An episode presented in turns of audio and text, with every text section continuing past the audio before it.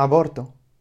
Cuando se pronuncia esta dura palabra, evoca emociones acaloradas, fomenta la tensión y divide a nuestros compañeros. ¿Cómo puede una palabra de tres simples sílabas provocar tantas reacciones?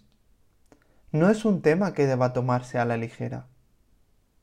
Los argumentos de ambos bandos giran en torno a la importancia de la humanidad en su esencia, la vida, el valor y lo que se considera sagrado.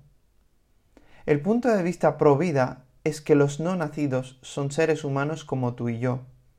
Sabemos que un no nacido es humano porque si se realizara una prueba de ADN en el momento de la concepción, se diría de forma decisiva que el óvulo fecundado es realmente humano. No es un humano en potencia, ni un animal, ni otra especie, simplemente humano. Así que naturalmente, creemos que es éticamente incorrecto matar a un ser humano no nacido. Por otro lado, aunque muchos defensores de la opción del aborto están de acuerdo en que los no nacidos pueden ser humanos, niegan que sean seres humanos valiosos. A su juicio, esta distinción justifica la interrupción del embarazo. Si un factor decisivo se reduce al valor, debemos intentar comprender cómo se determina esa importancia.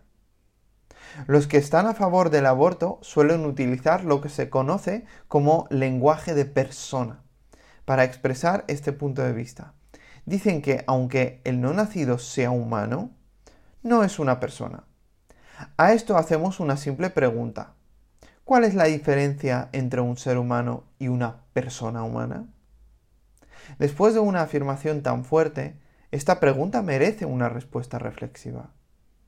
Los defensores del aborto dicen que se puede matar impunemente a los seres humanos porque no son personas.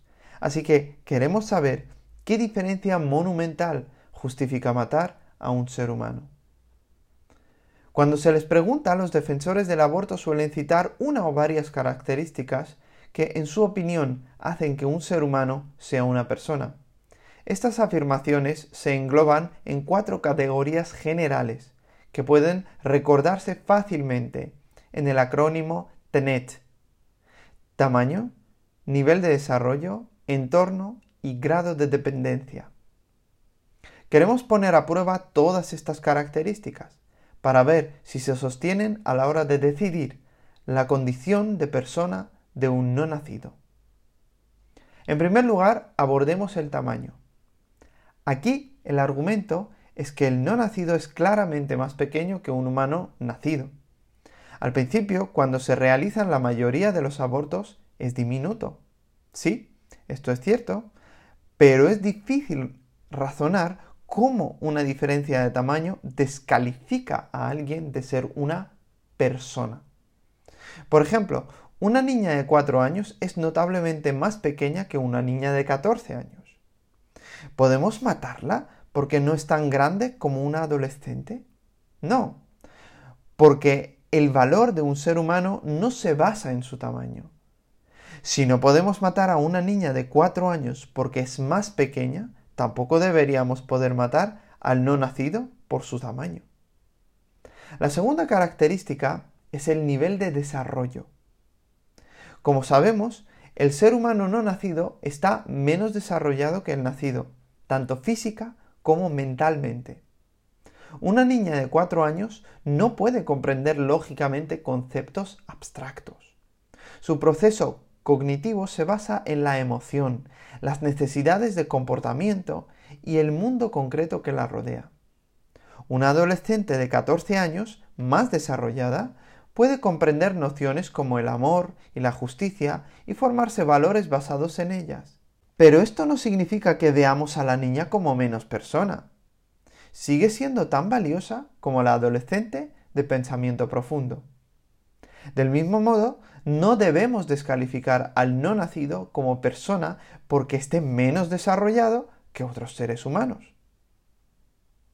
Luego tenemos el entorno del ser humano. Todos estamos de acuerdo en que el entorno de un ser humano no nacido es muy diferente del mundo en el que vivimos cada día. ¿Afecta esta diferencia de ambiente de alguna manera al valor? ¿Puede el cambio de ubicación de un humano alterar su condición de persona?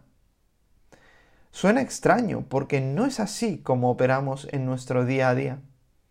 El lugar en el que te encuentras no influye en lo que eres como persona humana. Un astronauta que realiza paseos espaciales en órbita se encuentra en un entorno radicalmente distinto al de una persona en la Tierra. Pero no por ello negamos la condición de persona del astronauta. Los submarinistas que nadan bajo el agua y los espeleólogos que exploran las cuevas son tan valiosos como las personas que viajan en globos aerostáticos.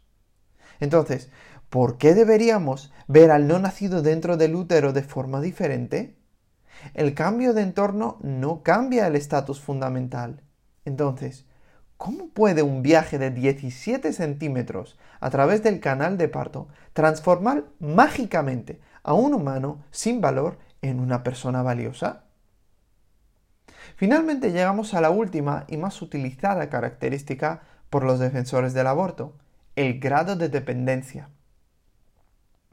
El ser humano no nacido depende en gran medida del cuerpo de la madre para alimentarse y tener un entorno propicio. Aunque es cierto y esencial, ¿acaso esta dependencia hace que un ser humano sea menos persona? Los recién nacidos y los niños pequeños siguen necesitando a sus padres para alimentarse y protegerse. En algunos países del tercer mundo, los niños deben ser amamantados por sus madres porque no se dispone de leche artificial. ¿Puede una madre matar legítimamente a su hijo recién nacido porque depende de su cuerpo para alimentarse? Si un niño pequeño se cayera a una piscina y un adulto tuviera que salvarlo, ¿Acaso el niño no sería valioso porque no podría sobrevivir por sí mismo? Por supuesto que no. Los seres humanos no nacidos dependen de sus madres de la misma manera, por lo que tampoco deberíamos devaluarlos como personas. Entonces, ¿qué sentido tiene esta prueba del TENET? Expone claramente el argumento de los defensores del aborto como lo que realmente es, una discriminación injusta. Los partidarios del aborto niegan que todos los seres humanos sean personas valiosas que merezcan protección. ¿Cuáles no cumplen los requisitos para ser importantes? Los que son demasiado pequeños, los que no están suficientemente desarrollados, los que están en un entorno diferente y los que son demasiado dependientes de otras personas. Por otro lado, la posición provida es totalmente inclusiva. La perspectiva se centra en la creencia de que ningún ser humano, independientemente de su tamaño, color de piel, nivel de desarrollo, raza, sexo o lugar de residencia, debe ser excluido de la comunidad de personas humanas. Nuestro objetivo es amar y ser defensores acogedores de las personas pequeñas, vulnerables e indefensas que no pueden defenderse por sí mismas.